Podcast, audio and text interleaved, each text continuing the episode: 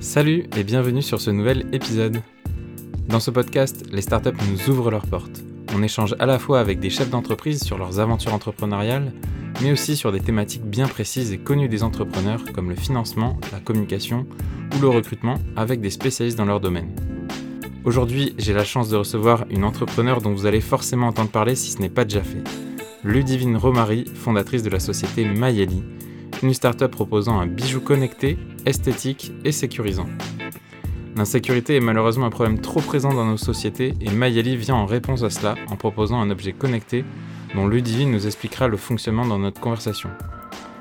Vous allez l'entendre, lancer un projet comme celui-ci comporte des défis immenses et c'est en cela que la détermination de Ludivine est inspirante et exemplaire. Je m'appelle Guillaume Comagnac, associé de Tracteur et derrière le micro pour ce podcast. D'ailleurs, laissez-moi dire un petit mot sur Tracteur, car c'est grâce à eux que ces conversations sont rendues possibles. C'est un partenaire tech qui accompagne les startups qui doivent développer un projet numérique, mais qui n'ont pas le souhait et ou les moyens de bâtir une équipe en interne. Merci à toutes celles et ceux qui nous écoutent avec fidélité et bienvenue aux nouvelles personnes qui nous rejoignent pour la première fois. Je vous souhaite à tous une bonne écoute en notre compagnie. Salut Ludivine. Salut Guillaume. Euh, bonjour, bonjour à tous ceux qui, euh, qui, vont nous rejoindre sur cet épisode. Je suis euh, en présence de Ludivine Romary, fondatrice de Mayeli. je ne vais pas moi te présenter, je vais te laisser cet honneur. et puis, rapidement après, j'aimerais te poser une question que je posais au début du podcast et que je vais me remettre à, à poser. C'est quoi ta définition d'une start-up? Je me présente déjà. Bah Divine, donc, comme tu l'as euh, gentiment dit, je vais avoir 27 ans et j'ai fondé la start-up.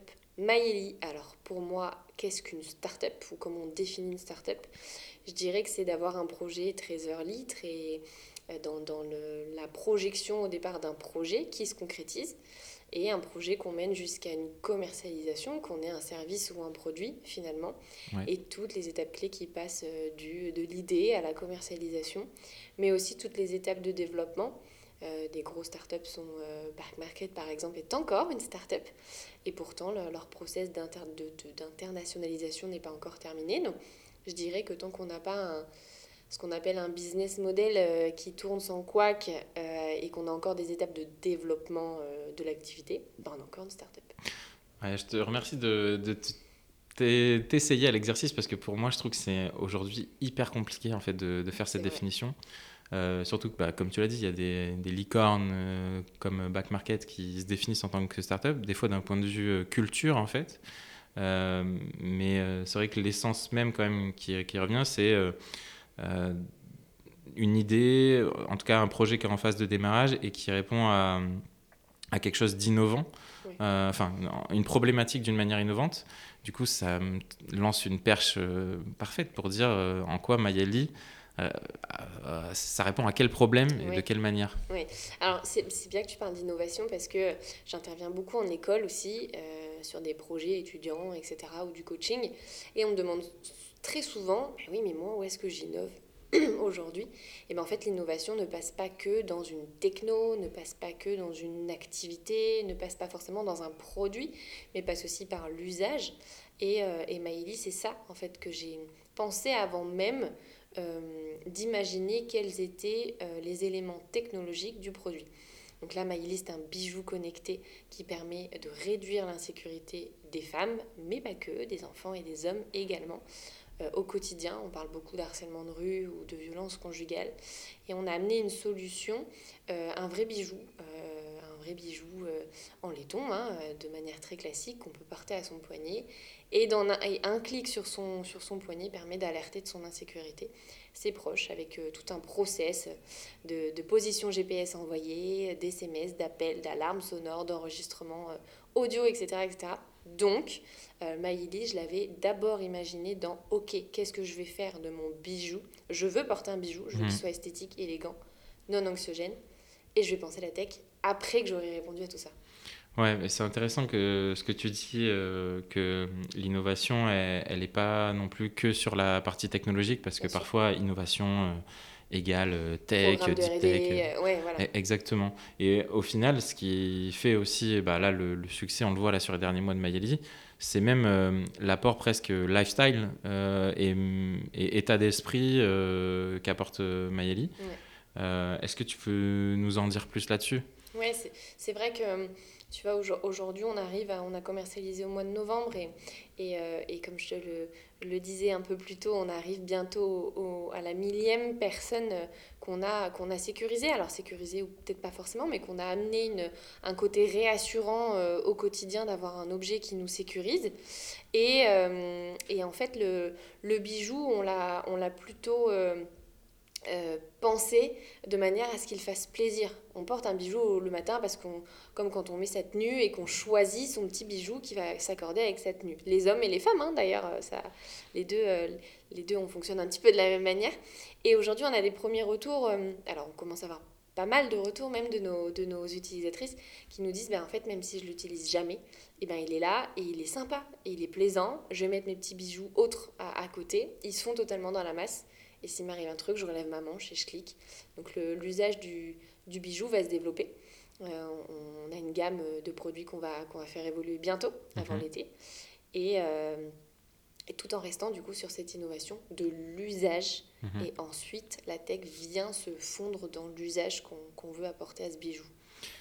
Ok, et, et, du coup, si on revient euh, un tout petit peu en arrière, euh, est-ce que euh, dès le départ, quand tu as commencé à, travailler sur cette problématique, tu avais en tête ce que tu as aujourd'hui au poignet, là, qu'on voit, tu avais en tête ce bracelet. par quelles étapes vous êtes passé? Parce que en soi, euh, et puis, euh, c'est pas euh, mal de le dire, c'est un marché qui est hyper actif en fait en ce moment, les wearables au, sens large. Il y, y, a bien entendu tout un tas d'objets connectés liés à la santé, le sport, etc. L'insécurité, je pense qu'il y a peut-être un ou deux, tu as peut-être un ou deux concurrents, et encore pas forcément positionnés en France ou quoi. et puis, pas forcément positionnés sur le même type d'objet. C'est-à-dire qu'aujourd'hui, c'est un bracelet. donc, qu'est-ce que c'était au tout départ en fait tu vois euh, dans la tête vous aviez quoi comment vous l'imaginiez? Parce qu'en fait moi c'est ça que je trouve assez bluffant euh, bah, chez les entrepreneurs c'est le truc qu'on a en tête là qu'on se rêve et jusqu'au jour où on l'a vraiment dans les mains et euh, c'est vrai qu'au début l'idée de MyEli c'était un clic. C'était donc je travaillais avec des on était étudiantes donc on était un groupe de un groupe de nanas étudiantes, euh, tu t'en souviens, tu les avais rencontrées, euh, qui euh, imaginaient et qui brainstormaient au quotidien pour trouver la fameuse solution innovante qu'on nous demandait à l'école, parce que Maïlis, c'est un projet d'école pour valider notre année de master. Et, et on s'était toujours dit, ah mais tu m'envoies le fameux message quand tu es bien rentré.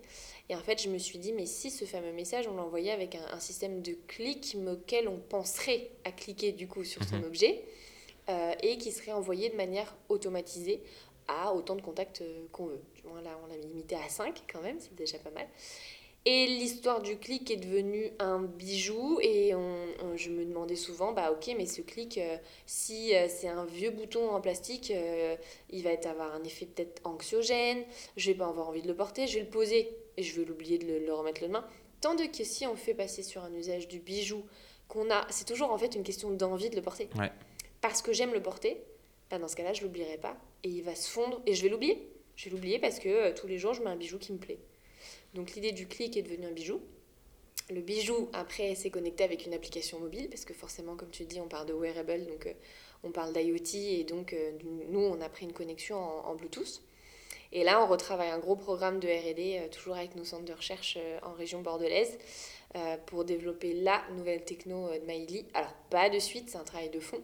Donc on en a encore peu, quelques, quelques petites années, je pense, pour développer un produit euh, qui n'existera peut-être finalement pas euh, et qui se passera euh, d'une connexion mobile. Et j'ai tellement hâte d'aller d'aller sur cette techno-là. Mais tout en n'oubliant pas l'usage d'un vrai bijou du quotidien, plaisant. Ok.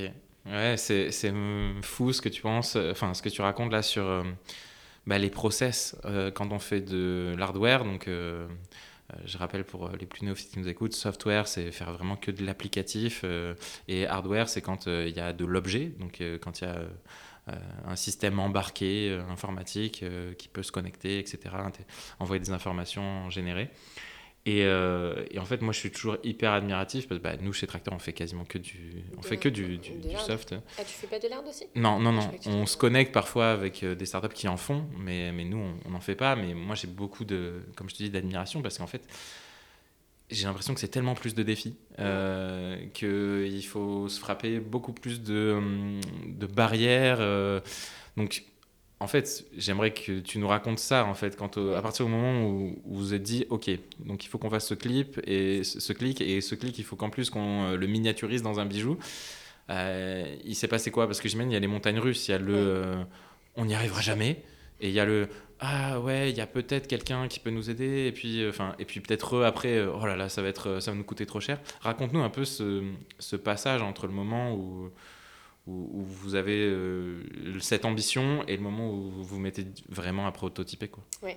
Euh, alors c'est vrai qu'au départ, donc euh, nous on est, quand tu dis nous, on était avec les avec les filles de du projet étudiant qui est devenu vrai projet, vrai projet pardon, déposé en tant que société.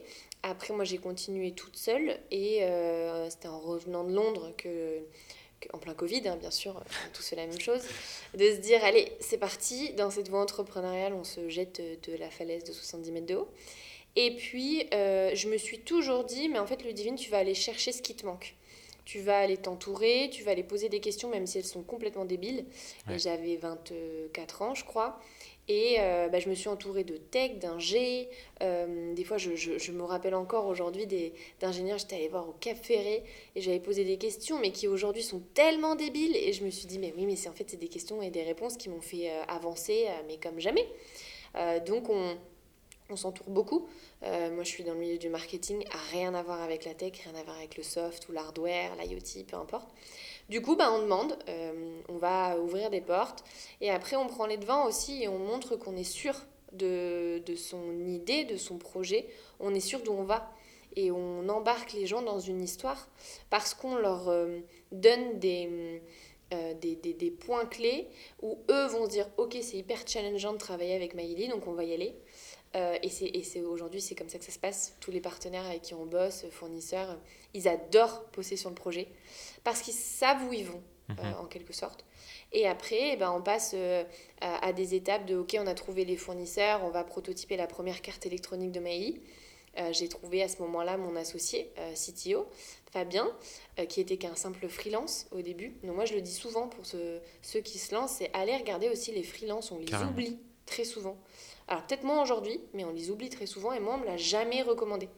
Et je me suis dit un jour, mais pourquoi j'irais pas sur une plateforme, il en existe pas mal, de freelance, et je trouverai euh, une, une personne euh, ingénieure qui m'accompagnera pendant deux mois. La relation a fait que aujourd'hui il est associé Maïli, qui c'est notre DG et notre CTO, et on, fait un super binôme. Et ensuite, eh ben, on avance. Ok, ben, cette carte électronique, elle fonctionne. Ben ouais, mais du coup, on va la miniaturiser. Ah ouais, mais cette pile, elle convient pas, donc on va aller en chercher une autre on fait beaucoup de proto 3D, on fait beaucoup euh, de steps, donc de, de, de, vision un petit peu 3D euh, de tous les composants euh, associés sur une seule carte électronique.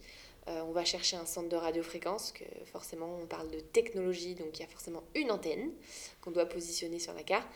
On fait tester, euh, on, à côté, on garde la production du bijou, parce que du coup, euh, si la tech évolue, eh ben, le bijou doit évoluer et en même temps. Ça, je pense que ça a été le plus dur.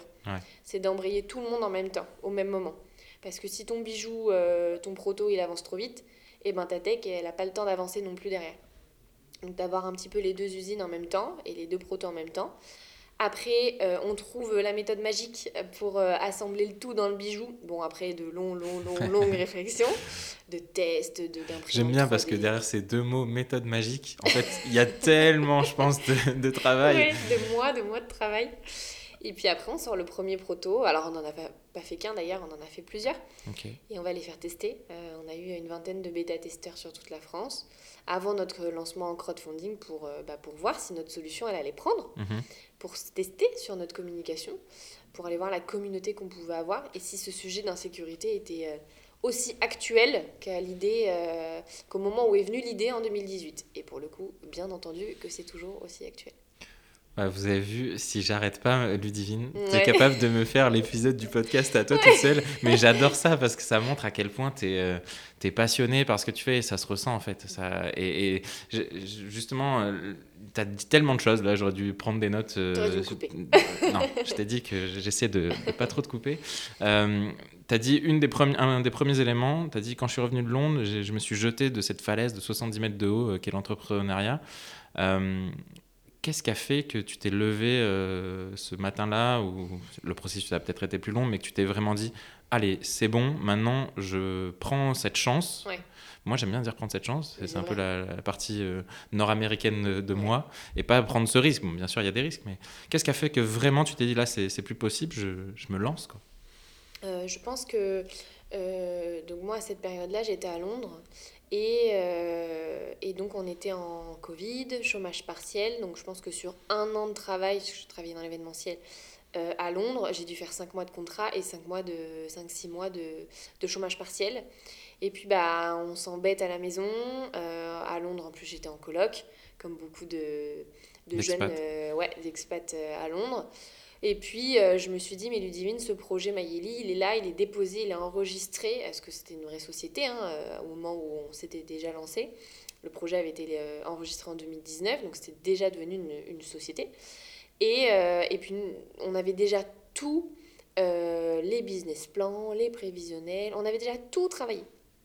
Et je me suis dit, c'est quand même trop dommage de laisser ce side project, pour le coup, en side, et on va en faire quelque chose. Et à ce moment-là, je me suis dit, mais moi, de toute façon, je vais rentrer de Londres parce que Covid, parce que machin, voilà, on a tous eu un peu la même réflexion. Et je me suis dit, mais je vais pas rebosser en marketing. Euh, les places, euh, on va pas en reparler, mais c'était très compliqué pour retrouver euh, retour au marché de l'emploi. je voulais pas aller à Paris, j'avais fait Londres, ça m'a suffi. je voulais retourner à Bordeaux. Donc euh, je sais que j'avais pas, j'allais pas me lever le matin et j'allais pas kiffer euh, me lever et d'aller euh, dans un job de rêve. Mhm. Et je me suis dit bah je vais construire en fait ce job de rêve et aujourd'hui tu le sais j'adore. En plus la, la, cause est tellement, l'aventure est tellement belle et, nos clients nous le rendent aussi aujourd'hui beaucoup donc en fait tu tombes dans une espèce de, de bulle où tu es dedans, tu avances, tu es dedans et tu regardes même pas en arrière. Et, et en fait, c'est ce que tu dis, c'est vrai, c'est que le plus dur, c'est peut-être de faire le premier pas parce qu'en fait, euh, bah, une fois que tu as fait le premier, ben, le deuxième, le troisième, le troisième, et puis en fait, après, ben, ça y est, tu marches, tu cours et tu t'arrêtes plus. Enfin, c'est ce qui est un peu ton cas. Ouais, euh, exactement ça. Il y a une autre chose dans, dans la, ta présente intervention que tu as dit, euh, c'est que rapidement, tu t'es dit, il faut que je m'entoure, il faut que je m'entoure moi, j'ai envie de ramener le mot euh, confiance, confiance en soi et confiance aux autres.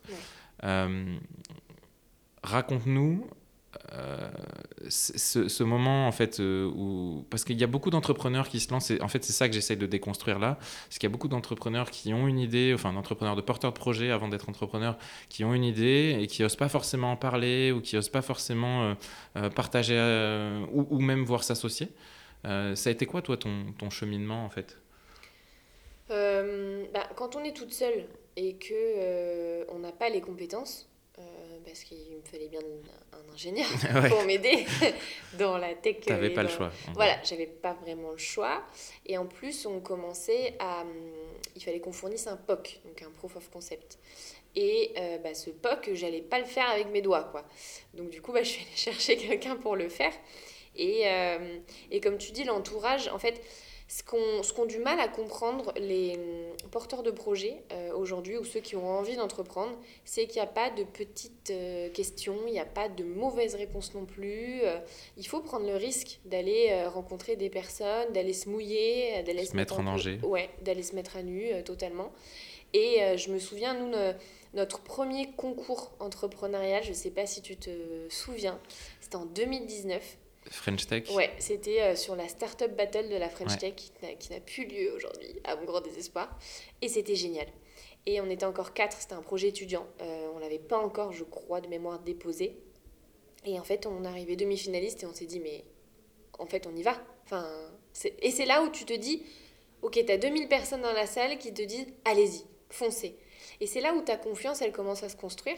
Parce que... Euh, bah, plus tu avances, plus il y a des gens qui comptent sur toi. Et moi, c'est un petit peu ce, tu sais, ce, fameux syndrome de l'imposteur dont on parle beaucoup chez les entrepreneurs, alors à plus ou moins grande échelle, mais c'est de se dire, ben, ok, j'ai confiance en moi parce que sinon j'arriverai pas là et en un an et demi, j'aurais pas lancé toute une prod de, de bijoux connectés.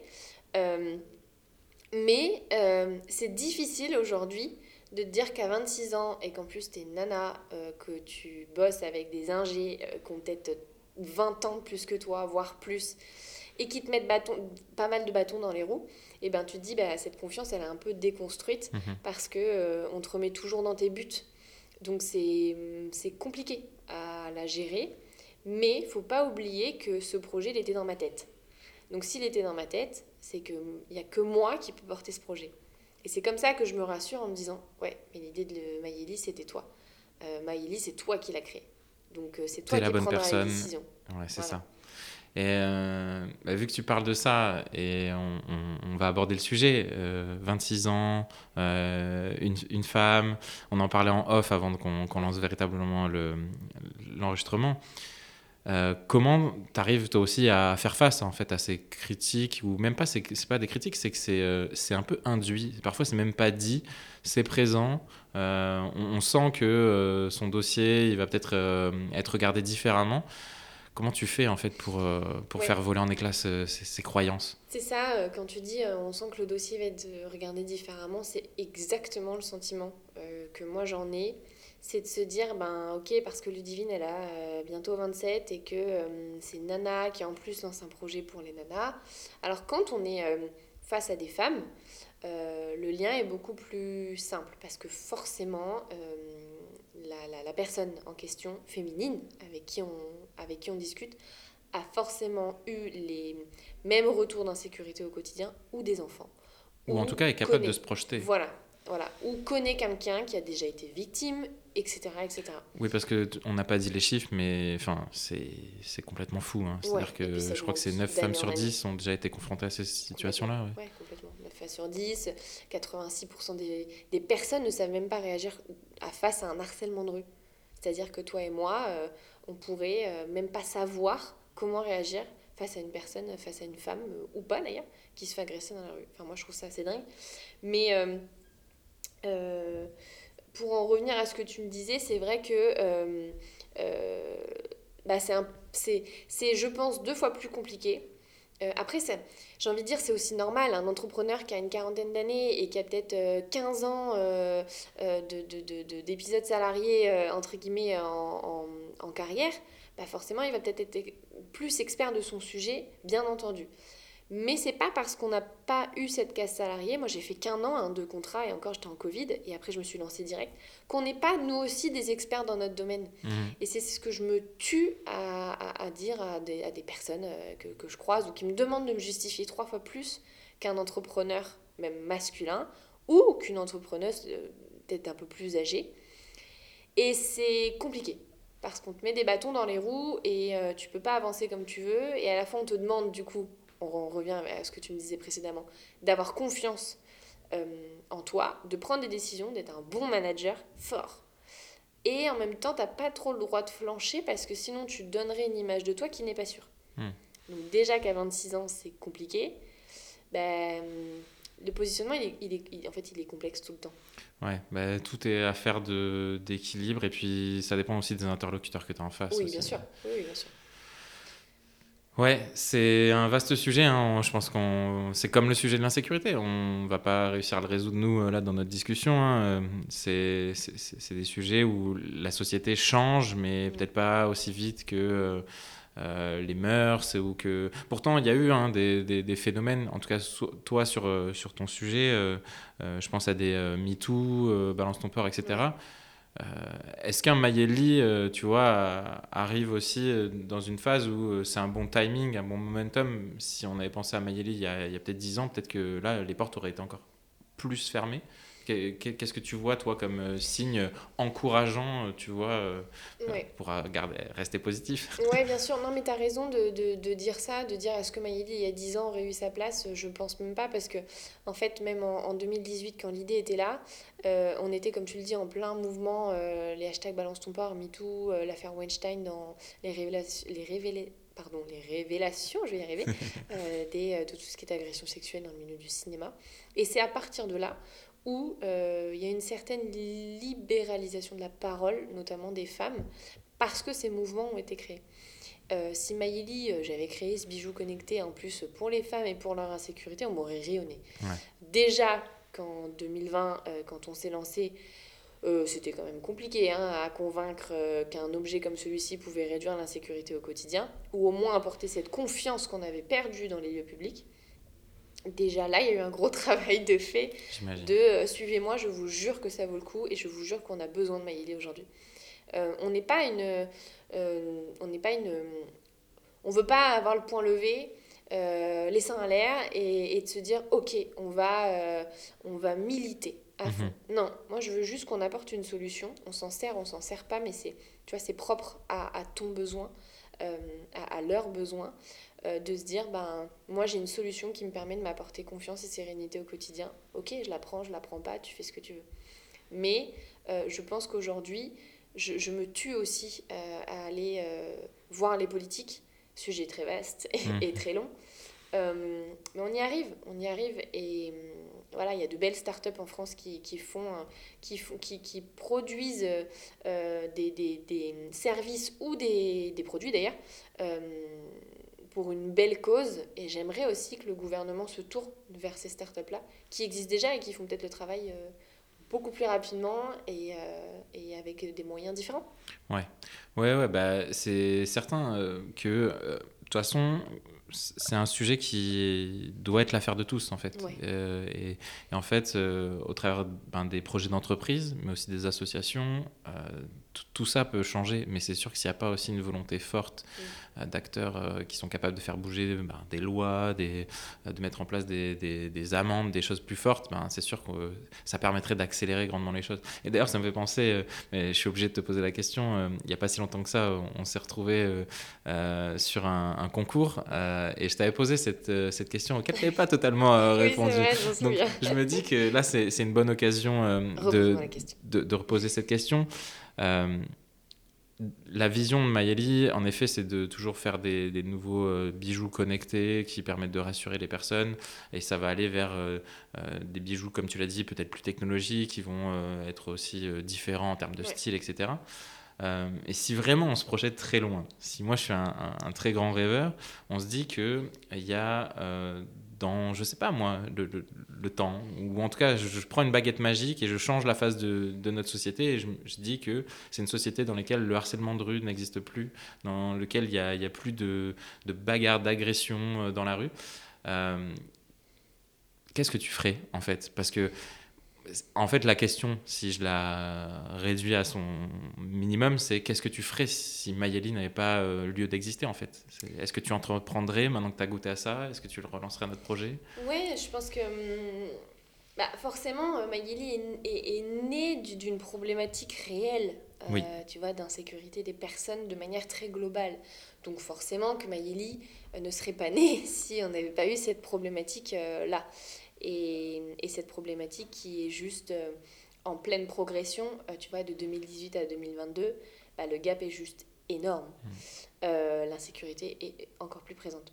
Mais Mayeli, si j'avais pas fait. Alors, déjà, si j'avais pas créé Mayeli, bon, bah, je serais rentrée de Londres et j'aurais repris un poste en, en, en marketing.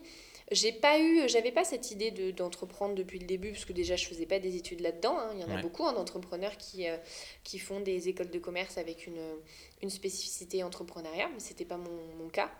Par contre, ma dernière année euh, avait euh, cette possibilité de monter un projet innovant, et c'était le début de tout. Mais je pense que c'est très difficile de répondre à ta question, parce que maintenant que tu as goûté à ce projet-là, tu te dis mais qu'est-ce que je vais faire de ma vie s'il n'y a pas Maïli parce que même la question pourrait être posée si euh, demain, euh, ce qui pourrait être une option et une avenue pour Mayeli, je sais pas moi, un très gros acteur de la joaillerie ou alors de, des objets connectés ou autre, euh, vous font une offre, euh, tu sais qu'on peut pas refuser, euh, tu vois, et que du coup le projet n'est plus piloté par toi, s'il est racheté, j'en sais rien. Ça, on me pose souvent la question pour le coup, et j'allais te répondre plutôt dans ce sens-là. qu'est-ce que qu'est-ce que je vais faire de l'avenir de Maïli si jamais Maïli ne m'appartient plus finalement? Je pense qu'il y a un gros storytelling où aujourd'hui Ludivine égale Maïli, Maïli égale Ludivine, mhm. et, et c'est normal en quelque sorte. Euh, donc j'essaierai de garder au maximum une certaine euh, euh, direction de Maïli, dirigeance même au sein d'une boîte qui nous rachètera peut-être. je ne sais pas. Après, si c'est pas possible, moi j'adore tout ce qui est coaching. j'aime le consulting, j'aime intervenir auprès des étudiants. J'aime pas donner des cours avec des diapos à non plus finir parce que euh, j'ai un, peu, tu sais, contrarié quand tu étais étudiante. Euh, mais euh, je pense que j'irai là-dedans et je ne saurais pas te dire si je relancerai un projet. Tech, pas tech, je sais pas. Mais en tout cas, je serai toujours dans cette réflexion d'aider, d'aider les autres. Ok. Bon, merci d'avoir euh, joué le jeu de, de, la réponse. Il euh, y, a justement, on parlait de, tout à l'heure de, visibilité, tu as parlé euh, sur la fin du, processus de, la phase de, lancement, de bêta-test, etc. Et puis là, tu le disais, Ludivine égale Mayeli. Il y a quelque chose que vous réussissez à faire très bien là, surtout depuis le lancement, c'est être visible. Et en fait, quand on est une startup qui démarre, c'est essentiel. En fait, c'est surtout si tu as un projet euh, B2C, donc à destination des, euh, des utilisateurs finaux, c'est absolument essentiel d'être visible. Comment, comment on fait pour émerger? Est-ce que euh, là, maintenant que, que, que a, explosé et continue de, de, grandir, est-ce que tu as des petits, des petits hacks, des petits, des petits secrets à nous partager, des choses qui ont bien fonctionné? Ouais, je pense qu'au départ, il faut, faut, bien utiliser le porteur de projet. Ben, comme tu le dis, Ludivine égale Maïli, ben, oui, Ludivine a fait son storytelling pour dire euh, bah, aux femmes, vous voyez, euh, moi aussi je suis une jeune femme et je me mouille pour trouver une solution, pas pour vous, pour nous, parce qu'on en a besoin. Donc du coup, au départ, c'est plus un storytelling que toi, porteur de projet, tu amènes. Euh, tu sais, c'est un peu... On, alors, j'aime pas dire ça, mais on qualifie souvent Maïli, on le, du moins on le compare à la marque Respire avec Justine To. Alors, on est loin d'être au même cas, mais le démarrage est un petit peu le même, si je peux dire ça comme ça. Euh, elle incarne énormément son projet. Moi, c'est pareil. Alors, peut-être pas autant, hein, parce que c'est le démarrage, bien entendu. Mais je pense que déjà, il y a ce storytelling-là. Euh, ensuite, comme je te le disais, tu t'entoures. Euh, nous, on a fait un crowdfunding. L'étape de crowdfunding, il était juste primordial parce qu'on se teste, parce qu'on teste notre communication. On parle de visibilité, donc de communication. Et nous, on a un sujet bijoux, tech et insécurité. Donc, il a fallu trouver le pilier euh, qui réunit, enfin le, le, la, le bon axe de com, voilà, qui pouvait réunir ces trois piliers-là, qui est quand même pas simple. Mhm. On s'est testé pendant des mois à voir ce qui prenait, ce qui prenait pas. Est-ce que si on parle de ça, c'est bien? Est-ce qu'on va se faire lyncher si on parle de ça? Parce que forcément, on se fera toujours lyncher. Euh, et on s'est trouvé, en fait. Et à partir de ce moment-là, bah, en fait, on a, il faut pas perdre à l'idée qu'on fait quelque chose qu'on aime faire. Mhm. Moi, je n'irai pas dans quelque chose où je ne suis pas à l'aise. Euh, et donc j'ai communiqué parce que j'avais envie de communiquer comme ça. Si les gens voulaient me suivre, et eh ben du coup les gens m'ont suivi et donc ont suivi euh, la, visibilité de Maïli. Et après, on garde un petit peu de budget euh, pour aller chercher. Nous, on travaille avec une attachée de presse. et pour la petite histoire, cette attachée de presse, c'était mon intervenante en école de commerce que j'ai retrouvée quatre ans après. L'importance du réseau, de bah son premier réseau. Bah oui, tout à fait. Et nos investisseurs aujourd'hui sont aussi de mon premier réseau étudiante. Euh, pendant l'école, de mes alternances, de mes stages, etc. Et je le dis tout le temps à des jeunes entrepreneurs qui se lancent, des étudiants. Votre réseau, un like sur LinkedIn est tellement important allez écouter aussi le, un des derniers épisodes avec euh, Ksenia euh, Gavrilenko euh, sur l'importance du réseau là, qui, est sorti il n'y a pas très longtemps. T'as, vu cette belle transition? Ah non mais c'est parfait. Tu vois, écoute, non, non mais je, je, le glisse là, petite parenthèse, allez écouter ça. Donc oui, s'entourer et, et, voilà, l'attaché de presse. Voilà, l'attaché de presse, il faut bien la trouver. Hein. attention, hein, vous pouvez faire ça aussi avec une freelance hein, en presse. Mm-hmm. Bah, peu importe, mais quelqu'un qui est spécialisé là-dedans, c'est très important. Euh, moi, j'aurais jamais envoyé des communiqués de presse comme euh, elle les a rédigés. C'est un, c'est un métier à part entière de relance, de, de, de contact. Puis relations presse, c'est-à-dire qu'elle, elle a les relations. C'est-à-dire qu'elle a la confiance euh, auprès de, journalistes, des maisons d'édition. Exactement. Et donc, on a fait 170 retombées presse en, depuis la date de commercialisation de Maïli. Donc, novembre, on a peut-être commencé un mois avant, donc ça fait 5-6 mois. 170, euh, c'est énorme. Alors non, on ne s'attendait pas à avoir tout ça. Mais euh, en fait, c'est toujours un... Bah, Qu'est-ce qu'on leur donne à manger aussi à, mhm. ces journalistes? Pourquoi ils vont communiquer sur Maïli Qu'est-ce qui les intéresse aujourd'hui? Euh, L'actualité en fait beaucoup, bien entendu. on parle d'insécurité en sortie Covid. Il y a eu un énorme boom. Donc, on, bah, tout, voilà, on s'entoure et puis bah, on se fait confiance on se dit que, que de payer entre guillemets une attachée de presse, ben, c'est un budget qui est juste totalement euh, justifié. Et on n'a plus besoin de se justifier euh, après avoir fait autant de retombées presse. Oui, ça aide en fait ensuite pour d'autres discussions, peut-être plus stratégiques. Euh. Mais je le répète, parce qu'aujourd'hui, du coup, on arrive à me dire oui, mais Maïli n'a plus besoin de visibilité, on va pas. C'est pas ce que je cherchais à dire. Non, non, bien sûr, mais parce que je l'entends.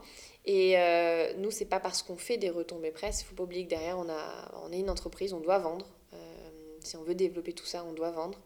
Et c'est pas pour autant qu'on vend euh, avec autant de retombées presse. C'est de la belle visibilité, on fait parler de nous, mais ça s'arrête là. Mhm. Ok. Et euh, c'est entendu, donc bah, de toute façon, on mettra forcément le lien du, du site web pour toutes les personnes qui veulent aller voir les produits, pensez-y. Euh, Juste euh, sur, euh, pour faire un, terminer euh, ce focus sur bah, en fait, la visibilité et la lumière qui arrive sur toi, parce que en fait c'est ça, c'est en peu de temps, voilà, il y a beaucoup de projecteurs et la lumière sur toi, il y, a, cette vague qu'on surfe. J'imagine que tu es sur-sollicité, d'ailleurs je te remercie encore une fois d'être présente. Comment aussi on apprend à savoir dire non, en fait, à, à, prioriser, à dire, ben ok, ça c'est bien, mais c'est peut-être bien pour dans deux mois, ou ça, euh, ça m'intéresse. Enfin, savoir dire non en tant qu'entrepreneur, je pense que c'est un, gros sujet. Sûr. Ouais, c'est un gros sujet, et mais là tu poses la question à une personne ultra empathique qui a énormément de mal à dire non. Euh, ça m'a valu euh, quelques peines de temps en temps, donc on apprend un peu de ses erreurs. Euh, c'est très compliqué hein, de dire non. Encore une fois, ça rejoint le sujet qu'on discutait juste avant, c'est être jeune entrepreneur, c'est euh, bah non, tu peux pas refuser la vie de quelqu'un euh, de 20 ans de plus que toi, ou qui est expert dans tel et tel domaine. Donc on prend sur soi, on essaie de faire en sorte d'avoir le temps. L'emploi du temps explose, mais c'est pour la bonne cause et c'est pour nous aider. Donc je le vois plutôt comme de l'aide. Maintenant, quand je suis sûre que je n'ai pas besoin euh, d'aller euh, répondre à cette sollicitation. Euh, j'arrive beaucoup mieux à le dire, même à, face à nos investisseurs ou nos associés qui nous disent Ludivine, je t'envoie vers cette personne. Non, je n'irai pas voir cette personne parce que je te dis qu'on n'en a pas besoin. Parce que voir un énième fournisseur en électronique, ça ne me servira à rien. mais parce, qu'on a, parce que maintenant, on, a 5 mois de commercialisation dans les pattes, donc on apprend aussi, mhm. on voit ce qui marche, ce qui ne marche pas. Donc c'est toujours une question de confiance. Mais dire non, qu'est-ce que c'est compliqué. Et ça l'est toujours. Hein. Mais il faut trouver la force et de se. Euh, il faut que j'arrête de me dire, ok, mais moi, le regard des autres, euh, c'est tellement important. Parce que, comme tu dis, tu as cette mise en lumière où tu n'as pas le droit à l'erreur. Hmm. Ludivine, elle fait un pas de côté. Euh, Ludivine, bah, ça passe pas, quoi. Et c'est injuste, en fait. C'est injuste. Et, et toi, émotionnellement parlant, psychologiquement parlant, c'est une remise en question qui est constante qui te bouffe de l'énergie au quotidien. Donc, c'est compliqué de dire non, mais on apprend avec le temps. Ok. Ok, bah, on apprend avec le temps. Et en même temps, comme tu dis, tu as un emploi du temps qui explose. Euh, comment tu fais pour te garder des créneaux où euh, tu te développes personnellement, en fait Tu vois, où, où tu vas réussir à, apprendre, en fait? Ouais, euh, je pense que tu vois, y a, moi, il y a, moi, y a mon, mon, sport qui... Alors au début, je le faisais euh, énormément euh, de, de côté, je le mettais énormément de côté. Euh, parce que bah parce que je trouvais pas le temps d'avoir mes projets perso et mes projets pro. Et puis on se compare beaucoup à d'autres entrepreneurs. Ah ouais mais si cet entrepreneur il bosse le week-end est-ce que moi aussi je devrais faire pareil? Et puis après bah au bout d'un an et demi forcément comme je te le dis on, on, apprend. Et puis on se dit que de toute façon tu peux pas te tu te dédoubles déjà au quotidien tu peux pas faire mieux Donc il faut que tu sois aussi euh, euh, en certaine acceptation avec toi-même, de dire ok, bah, tu peux pas, tu peux pas. Euh, tu peux, vas-y, tu, si tu as envie de le faire ou, si il y a quelque chose que tu dois faire, bah fais-le parce que tu parce que c'est ta décision. Mhm. Et du coup, il faut aussi respecter son choix, de se dire oui ou de, ou de se dire non, pardon. Et, et je pense qu'aujourd'hui, j'ai appris à écouter, c'est peut-être bateau ce que je vais dire, mais à écouter mon corps. Ouais, non, mais c'est pas bateau du tout ce que tu dis. Je pense que c'est même très important.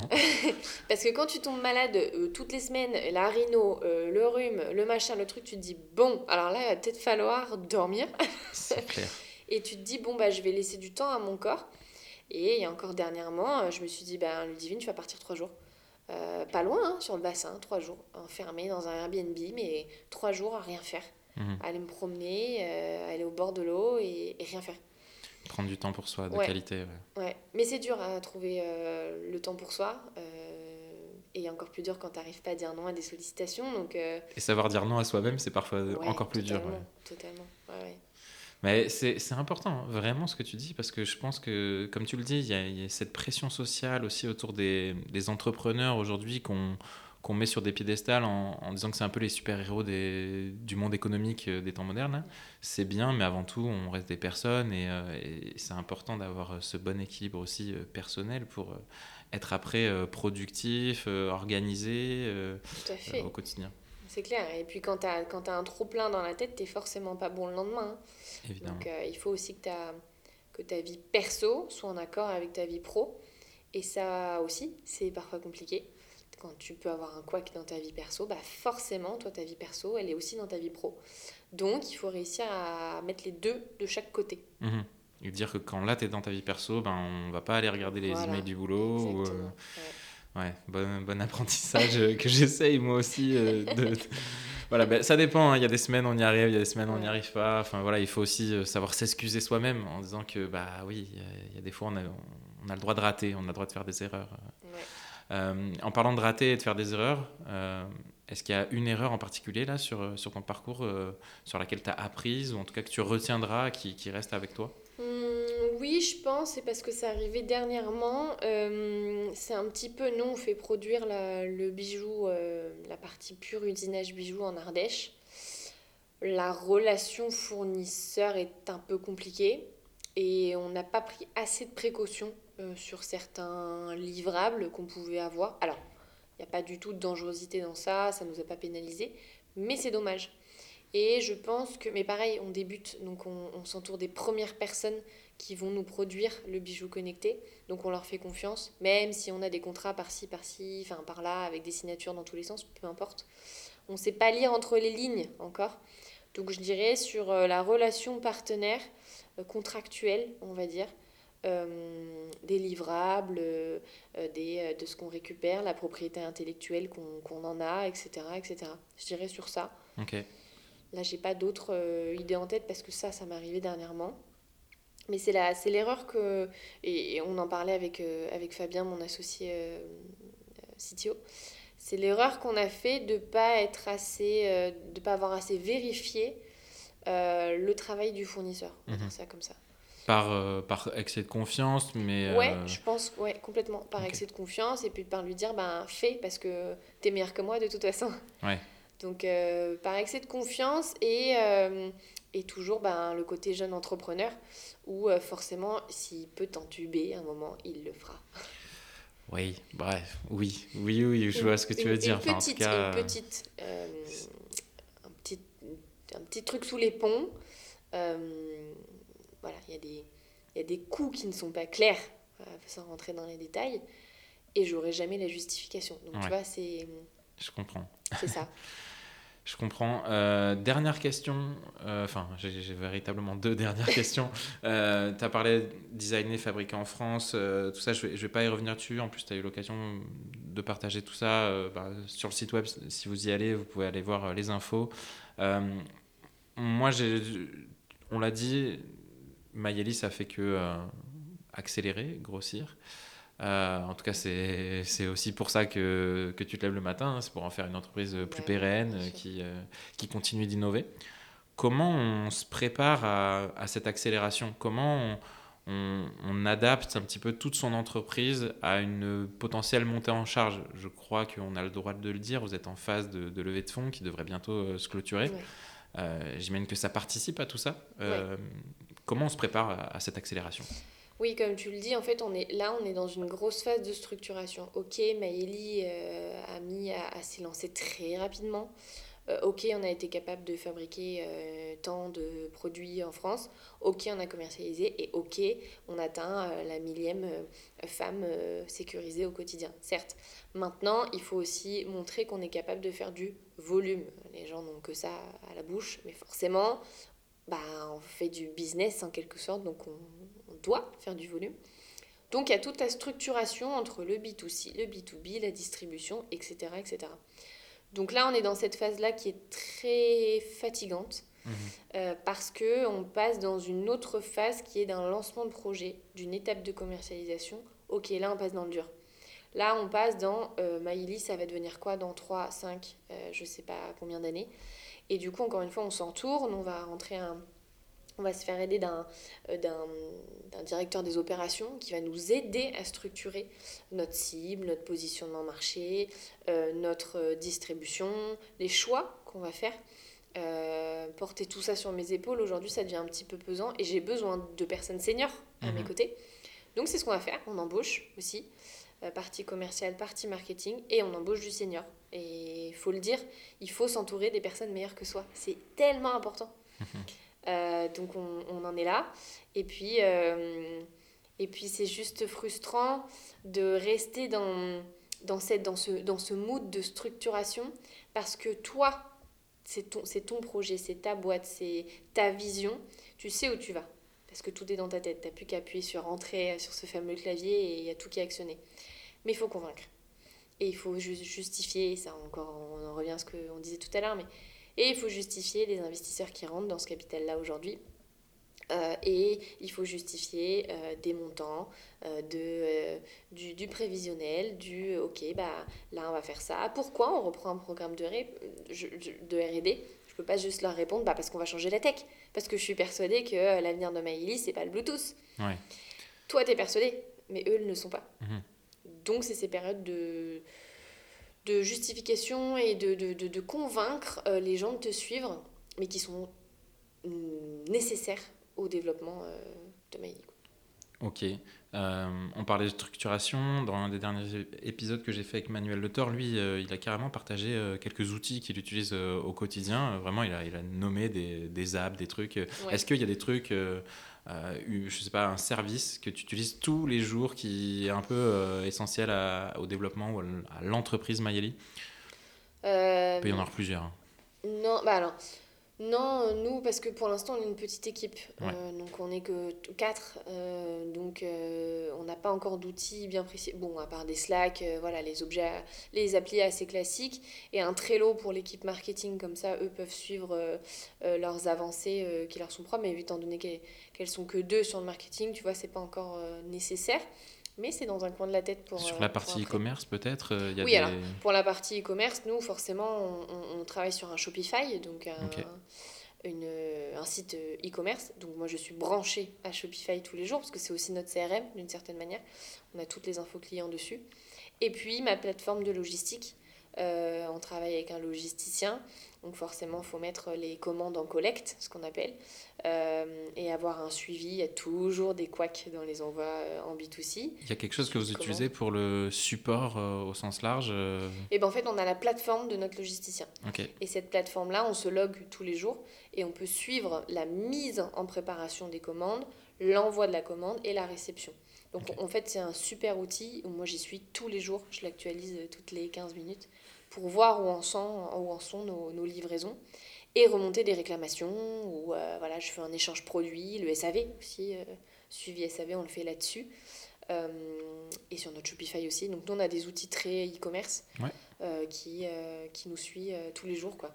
Ok, bah, merci pour le, partage. Et puis, c'est pas du tout si basique que ça. Hein. Dire que vous avez utilisé du Slack, du Trello, c'est c'est ok, hein. chacun, chacun ses méthodes, chacun ses outils, mais je trouvais ça intéressant à partager. Peut-être qu'à la fin, je ferai comme pour la, la, bibliothèque de livres, parce que là, en fait, il y a aussi une autre question que je pose en, toute fin d'épisode, c'est si tu as une lecture, ça peut être un, peu importe, hein, pas forcément que business, hein. ça peut être aussi un roman, j'ai des gens qui m'ont partagé des romans, des biographies, un truc que toi tu as lu soit récemment ou, pas, mais qui t'a marqué, que, que tu recommanderais Ouais, alors moi je, ben, je lis le dernier livre de Justine Hutto.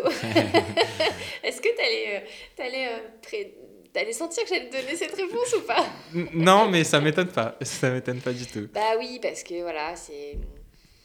C'est une inspiration. Beaucoup de jeunes femmes entrepreneurs, on s'inspire de cette, de cette femme et, euh, et, son livre est top. En fait, son livre est plein d'énergie. Donc quand tu as un petit bad mood, tu ouvres le prochain chapitre et ça se lit comme du petit pain. J'adore. Le livre s'appelle Rêver, oser, se dépasser, 10 clés pour prendre confiance en soi et passer à l'action euh, par Justine Hutto. Et eh ben, je le rajouterai à la bibliothèque euh, des, des invités du podcast Open Startup. Il y a le lien en description, vous pouvez aller voir, il y, a, il y a pas mal de livres si vous êtes en manque d'inspiration. Euh, je te remercie infiniment, euh, Ludivine. On peut te retrouver sur tous tes réseaux sociaux vu que tu es hyper active là-dessus. Réseaux sociaux Edmayeli euh, et bien entendu ton LinkedIn, ton Insta aussi. Qu'est-ce qu'on peut te souhaiter? Je sais que nous, on va se revoir régulièrement dans l'écosystème bordelais. On se croise souvent. et si, si on si on se revoyait que dans un an, chose que j'espère pas, mais par exemple pour refaire un deuxième épisode, Qu'est-ce qu'on pourrait souhaiter ou te souhaiter à Mayeli euh, pour dans un an? Eh ben, D'être présent euh, dans divers points de vente, euh, marketplace, une levée de fonds réussie qui nous permet eh ben, de sécuriser encore plus de femmes au quotidien. Eh ben, écoute, c'est tout ce que je te souhaite. J'espère vraiment que je pourrais t'envoyer ça dans un an et te dire Hé, t'as vu? Ça y est, tu l'as fait. félicitations, merci encore. Et puis, ben, écoute, à, à, très vite. Un grand merci à toi. Salut. Merci beaucoup pour votre écoute. J'espère que cet échange vous aura plu. Avant de partir, je souhaite vous inviter à quelques petites actions. Partagez sur vos réseaux l'épisode. Les discussions d'aujourd'hui pourront peut-être servir à quelqu'un demain. Envoyez-moi vos retours, ça m'encourage et aide à m'améliorer. Abonnez-vous pour ne pas louper les prochains. Enfin, si vous êtes sur Apple Podcast, mettez 5 étoiles. En plus de flatter mon ego, cela aide vraiment au développement de ce podcast. Prenez soin de vous et à très bientôt pour un prochain épisode.